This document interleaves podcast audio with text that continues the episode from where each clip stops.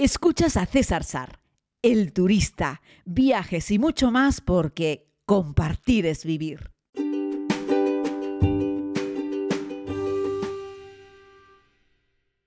Muy buenos días a todos y a todas, querida comunidad. Es un placer saludarles en esta ocasión desde Abu Simbel. Estoy concretamente en el Hotel Yeti Abu Simbel, donde tuve la oportunidad de dormir hace ya 20 años. Si escuchan un pequeño ruido de fondo, es que la comunidad está sentada en dos mesas, eh, pues desayunando, disfrutando de un buen buffet, de un buen desayuno.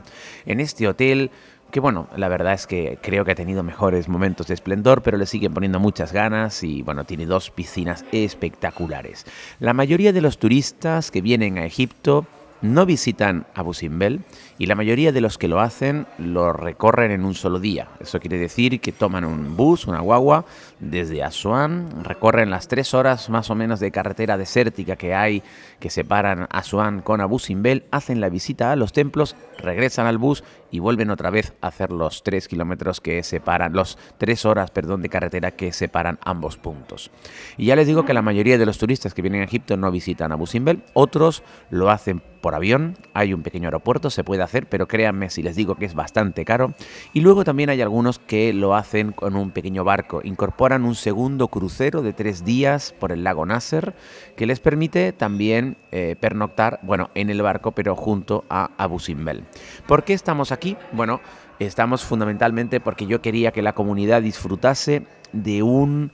Eh, del espectáculo de luz y sonido de Abu Simbel, que es para mí el mejor espectáculo de estas características que se puede disfrutar en Egipto y posiblemente uno de los mejores espectáculos de luz y sonido del mundo. Está muy bien hecho, con muy buen, muy buen gusto, te narra muy bien toda la historia de los templos, el porqué de su traslado, la historia de, en fin, de los diversos eh, dioses que ahí están representados. En fin, la verdad es que la historia es muy interesante, merece mucho la pena y es un gran espectáculo. Además, ayer noche cuando vinimos, o sea, vinimos, salimos de Asuán, tomamos la, la guagua, hicimos las tres horas con una pequeña parada casi al final, pues para ir al baño, tomar un café el conductor y que estirase las piernas. Y a partir de ahí llegamos a Busimbel, dejamos las cosas en la maleta y nos fuimos al espectáculo de luz y sonido ya por la noche, a las seis y media. Acababa de ponerse el sol. Eh, bueno, un poquito antes, perdón, un poquito antes, a las cinco y media, porque a las seis y media es el espectáculo. El caso es que el espectáculo está eh, en un idioma, en el idioma mayoritario de los turistas que están. Entonces, si la mayoría de los turistas que están hablan inglés, pues van inglés y al resto les ponen, les reparten unos cascos, unos auriculares inalámbricos que pueden escuchar la narración en su idioma mientras se va produciendo el espectáculo. La suerte fue que ayer la mayoría de los turistas eran españoles, o al menos al principio, justo unos minutos antes, y programaron todo el espectáculo. Y luego llegaron unos cuantos turistas más en versión inglesa y estábamos empatados. Creo que había 22 turistas en español, 22 turistas en lengua inglesa. Aún así, el espectáculo se quedó en lengua hispana. Fue una verdadera alegría porque no es lo mismo escucharlo a través de unos pequeños auriculares metidos en las orejas que poder escuchar en todo su esplendor el magnífico equipo de sonido que tienen colocado allí. Yo no, no sé quién hace este show, pero está claro que no es local, es una persona, tiene que ser una empresa internacional. De hecho, sé que es una empresa internacional, lo que no tenía muy claro era de qué país eh, es la procedencia de este montaje para Busimbel, pero está muy, muy, muy bien hecho.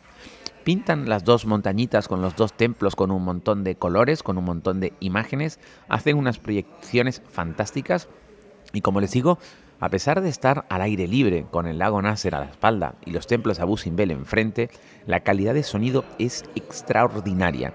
Y yo he querido esto para nuestra comunidad, que es lo mismo que pude vivir yo hace 20 años y me quedé fascinado. Y vuelvo a lo mismo, me he vuelto a quedar fascinado. Es una maravilla. Así es que nada, se reafirma en mi creencia de que el espectáculo de Abu Simbel por la noche, el espectáculo de luz y sonido por la noche, es algo que debes, venir, que debes ver si haces una visita a Egipto. Eh, es cierto que nosotros no estamos haciendo el típico tour de siete días, de ocho días, nosotros estamos en un tour más largo, pero merece la pena que hagas el esfuerzo para verlo. Si tienes dinero, puedes venir en avión. Eso sí, eh, me decían que hay aviones desde Abu Simbel hasta el Cairo. Yo pensaba que esos aviones hacen Abu Simbel a Asuán, Asuán el Cairo, que es algo que también me comentó el guía. Y la verdad es que salen bastante caros, al menos los precios que nosotros miramos para llevar a la comunidad no nos merecía la pena encarecer más el viaje. Así es que hemos decidido hacerlo por carretera, que no se nos hizo tan largo. Si vienes ayer y te vas hoy y haces noche aquí, entonces nosotros hemos hecho el espectáculo de Olizo Sonido por la noche y ahora por la mañana, cuando terminemos de desayunar y yo termine de publicar este podcast, nos dirigiremos al templo de Abu Simbel de nuevo, que está nada a dos minutos en bus de aquí, a siete minutos caminando de aquí, allá realizar la visita en sí a los templos a primera hora de la mañana. Iba a decir que para no sufrir el calor, pero en realidad en esta época del año no hace calor ni siquiera en mediodía y no vamos a encontrar más de 20 o 30 turistas porque el resto de los turistas llegan aquí más tarde. El resto de los turistas llegan aquí tipo 9, 10 de la mañana porque vienen la mayoría, como les digo, de Asuán y porque los primeros vuelos no han aterrizado todavía. Así es que una de las ventajas que tiene, además de ver el espectáculo de luz y sonido, una de las ventajas que tiene dormir aquí es que por la mañana si haces la visita la haces con muy poca gente, ¿no? Y eso es algo que, bueno, que me llena de alegría, eh, sobre todo porque me parece que es aportar un valor añadido a este viaje que estamos realizando por Egipto con la comunidad. Ayer publiqué una foto en, mi Instagram, en mi Instagram, correcto, en el que decía que había aprovechado, y es verdad, el trayecto entre Asuán y Abu Simbel para terminar de montar el viaje a Islandia. Y así lo hice. Todavía tengo que enviárselo a los amigos de Boreal Travel para que ellos lo chequeen, perfilemos un par de cosas y luego ya lo pueda hacer público. Y bueno, deciros que si os queréis apuntar a ese viaje de Islandia en agosto o queréis que compartamos un safari por el Serengeti en julio, eh, y también espero poder proponer un viaje para Nueva York a final de junio, este más como para, en fin, ya les contaré, es una mezcla entre cultura y shopping y luego eh, una propuesta de viaje para final de mayo a Jordania, ¿vale? Pero bueno, para todo eso me tenéis en viajes.cesarsar.com porque sé que cuando hago viajes con la comunidad pues me llegáis con preguntas y yo estoy encantado. Así es que si me mandáis un email ahí, yo ya os guardo y os voy mandando un poco de info a medida que vaya proponiendo viajes este año porque me voy a dar el gusto de proponer unos cuantos viajes este año con, con la comunidad. Intento que sean variados en lugares del mundo, en fechas y en presupuestos, porque está claro que no es lo mismo un viaje a Patagonia que un viaje a Jordania. Así es que bueno, ahí, ahí voy intentando em, tocar todos los palos de destinos que evidentemente a mí me gustan y de lugares que conozco y de lugares que yo eh, lógicamente recomiendo a la gente cuando me suelen preguntar por sitios del mundo que visitar, ¿no? Lo digo porque el próximo año, probablemente a mitad del próximo año, ya esté liadísimo con la organización de la tercera temporada de la serie, la tercera vuelta al mundo.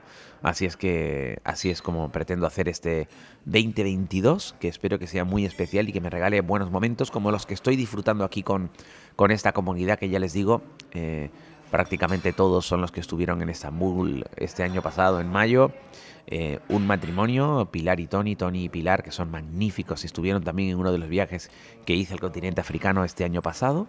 Eh, y luego tengo a Laura y a Miguelón, a Miguelón y a Laura, que Miguelón es el primer oficial del buque con el que navegué entre Filipinas y Canarias y yo creo que eso une mucho, ¿no? Así es que nada, resumen, ayer fue un día en el que lo comenzamos en Asuán, que se me había olvidado, César, qué memoria tienes. Comenzamos el día en Asuán saliendo del barco prontito para hacer una navegación en una faluca, sí, en esos barcos tradicionales a vela, sin motor. Y es muy bonito ver cómo despliegan esa vela en un mástil largo que está un poco en, perpendicular y cómo el barco navega por el Nilo sin motor. Y eso, claro, está genial porque de hecho hicimos el comentario de que hay tanto silencio, tanta calma, tanta paz, que cuando de repente nos adelantó una lancha, nos molestó el sonido del motor de la lancha, ¿no? Así es que, bueno, hacer esa pequeña navegación en una faluca, en un barco a vela, por el Nilo, me parece mágico, me parece mágico, ¿no? Y bueno, eh, fuimos hasta la isla Elefantina, la bordeamos, fue muy bonito, nos acercamos a ver un pequeño templo pero sin bajarnos, eh, observamos un poco a lo lejos la ciudad de Asuán y fue, fue muy bonito. Así es que ya les digo, por la mañana salimos del barco grande, hicimos un pequeño paseo en Faluca, a vela, al regresar comimos y después de comer, tres horas de guagua hasta Busimbel. Dejamos las maletas, espectáculo de luz y sonido, volvimos cenamos como unos grandes, dormimos como unos reyes, nuestras habitaciones tienen vistas además al lago Nasser, estamos desayunando y de aquí al templo de Abu Simbel. Y esa historia, queridos amigos, se las voy a contar mañana porque hoy, después de hacer los templos de Abu Simbel, tomaremos de nuevo una guagua, tres horas y nos iremos al aeropuerto para de ahí volar a la ciudad del Cairo, donde comienza otra nueva historia, otro nuevo pequeño viaje dentro de un viaje, porque este viaje podríamos decir que se compone de la navegación por el río Nilo, una segunda parte más pequeñita con los templos de Abu Simbel y una tercera parte de nuevo más larga con la visita a la siempre increíble, espectacular, única e inimitable ciudad del Cairo. Un abrazo querida comunidad desde Abu Simbel.